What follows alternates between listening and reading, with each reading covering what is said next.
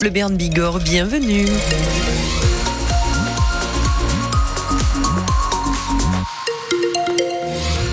C'est nuageux ce matin avec quelques belles éclaircies euh, dans les vallées et sur les plaines aussi. Hein, quelques éclaircies un petit peu partout dans le Béarn et la Bigorre. Au meilleur du jour, nous aurons 12 à 13 degrés pour justement les vallées et 15 à 16 dans les plaines. Dans le jeu de la douche à 7h20, vous allez pouvoir remporter vos places pour le match de ce samedi, section paloise contre Toulon. Pour l'heure, on s'informe avec vous, Flore Catala. Et une nouvelle attaque euh, sur des brebis dans la plaine de Naï. Oui, un troupeau d'une cinquantaine de bêtes à Bruges, Cap Bismifagette. L'éleveur en a retrouvé quatre mortes hier, l'une d'elles à deux kilomètres du pré où les brebis étaient parquées en plein village. Une nouvelle fois, c'est le loup hybride qui est pointé du doigt et ce n'est pas la première fois. La situation est telle que dans le village, les brebis eh bien, ne pèsent plus en extérieur, elles sont toutes enfermées, explique Jean-Louis Birou, éleveur à Bruges. Ah ben dans le village, il n'y a plus de brebis, non? Il y avait des brebis, il y en a un qui les a eu toutes prédatées et après tous ceux qui sont éleveurs, ils les ont dedans, fermés euh, en stabulation. Quoi. Il n'y a plus d'élevage de plein air quoi, cause de, de, ces attaques à répétition. Que l'État prenne ses responsabilités et puis euh, nous débarrasse ces bestioles. Il y a une brigade de loups qui est soi-disant spécialisée. Euh, nous, ils nous donnent des tirs de défense, mais qu'est-ce que vous voulez que les éleveurs fassent des tirs de défense en plein village? Ils se mettent derrière cet argument, voilà, on vous donne des tirs de défense. On ne peut pas tirer en plein village, c'est impossible. Et puis c'est pas notre métier. Tout ça pour une bestiole qui nous emmerde hein, rien, parce qu'en plus elle se reproduit pas. Euh, je veux dire, c'est c'est une bestiole seule euh, a priori, d'après ce qu'on peut entendre. Hybride, on parle d'hybride. Voilà, la colère des éleveurs face à cette situation. Vous retrouvez euh, les photos, les infos aussi sur cette attaque euh, sur francebleu.fr. L'actualité ce matin, ce sont aussi les éleveurs qui sont bien décidés à se remobiliser cette semaine avant le salon de l'agriculture dans les Hautes-Pyrénées. Les actions contre les grandes surfaces se sont poursuivies après celles de ce week-end. Hier soir, les jeunes agriculteurs étaient à Bagnères de Bigorre pour à nouveau déverser du fumier, des pneus et des déchets devant les supermarchés. Et de nouvelles actions sont prévues euh, aujourd'hui. Entre Gers, Béarn et Bigorre, les agriculteurs de la coordination rurale veulent viser les groupes agroalimentaires cette fois. Des rassemblements sont prévus dans le 64 à Euralis, à la fromagerie des Chaumes aussi, devant le Crédit Agricole également. Et puis l'usine Danone de Villecontal-sur-Arros dans le Gers est aussi une cible des agriculteurs aujourd'hui. Des actions de ce type, il y en a de prévues aussi un petit peu partout en France, alors qu'à Paris, à l'Elysée, Emmanuel Macron reçoit aujourd'hui les syndicats agricoles, la FNSEA et les JA. Rencontre habituelle à quatre jours de l'ouverture du Salon de l'agriculture, mais cette fois dans le contexte de la crise agricole. Elle doit déboucher cette réunion sur des annonces demain qui seront faites par le Premier ministre Gabriel Attal. Cyril Ardo, on fait le point avec vous sur les attentes des agriculteurs. Les syndicats attendent du concret. Les tracteurs sont rentrés, les choses ne sont pas réglées, a lancé la semaine dernière le patron de la FNSEA, Arnaud Rousseau.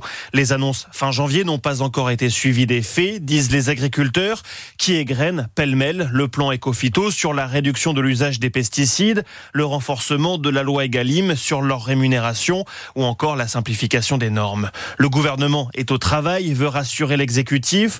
Il tentera une nouvelle fois d'en apporter la preuve demain avec la conférence de presse de Gabriel Attal. Des annonces autour d'une future loi agricole sont attendues, même si le gouvernement rappelle qu'il y a déjà eu du très concret. Indemnité aux éleveurs d'animaux malades, remboursement partiel de l'impôt sur le gazole non routier, sans compter les mesures locales sur l'usage de l'eau dans le puits de Dôme ou les prélèvements de sangliers dans le Var, par exemple. 600 000 personnes sont attendues au Salon de l'agriculture de Paris qui s'ouvre ce samedi. Les exposants sont décidés à réserver un accueil particulier au président de la République si les annonces ne les satisfont pas. Il est 7h04, vous écoutez France Bleu Béarn Bigorre et retournement de situation au procès d'un incendiaire présumé à Pau hier. Cet homme qui avait mis le feu à un immeuble de la place de Verdun en tentant de se suicider, le tribunal de Pau devait le juger hier. L'audience s'est bien tenue, mais une expertise psychiatrique est venue s'ajouter au dossier et l'affaire a finalement été renvoyée elle sera jugée le, le 12 septembre prochain. Un grave accident de la route en, Bigorre hier, deux blessés dans une collision entre euh, deux voitures vers 18h euh, sur la départementale 93 à bord d'air sur les chaises. Une femme de 66 ans a dû être euh, désincarcérée de son véhicule pour être transportée à l'hôpital.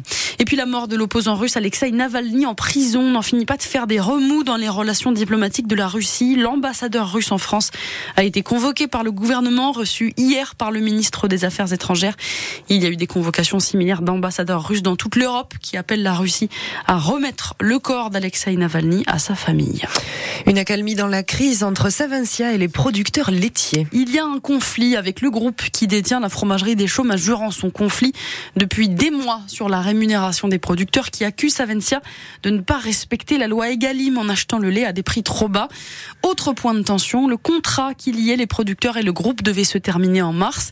Il vient heureusement d'être renouvelé. Ce contrat, un soulagement et un bon début pour Nicolas Bernatas, producteur de lait à Andouins. Aujourd'hui, on est quand même satisfait parce que Bon, on avait demandé une rallonge de contrat jusqu'à la fin de l'année 2024. Bon, on a eu une rallonge jusqu'au 30 octobre 2024. Même si octobre va arriver très vite, ça nous laisse quand même euh, quelques mois pour respirer un peu, parce que là, il y avait quand même une grosse pression qui était mise autour des producteurs et des responsables que nous sommes pour, euh, pour euh, avec un contrat qui arrivait à échéance quand même dans un mois, nous concernant. Donc voilà, là, on passe en allant jusqu'à octobre, on respire un peu. Et il y a une reconnaissance aussi surtout de tout le travail qu'on a fait, de tout euh, l'intérêt qu'on a de se grouper en organisation pour euh, peser face à nos acheteurs qui auraient quand même tendance à vouloir nous diviser et nous faire croire que individuellement ou par petits groupes on s'en sortirait mieux. Mais voilà, nous on est convaincus que l'union fait la force et que voilà, si on veut se faire entendre, il faut quand même peser face à des entreprises qui sont des multinationales. Le contrat est rallongé jusqu'au 30 octobre prochain. Les producteurs qui réclament toujours une hausse du prix d'achat du lait à Savencia. Pour l'heure, le tarif n'a pas été fixé, mais un accord devrait être négocié dans les prochains jours.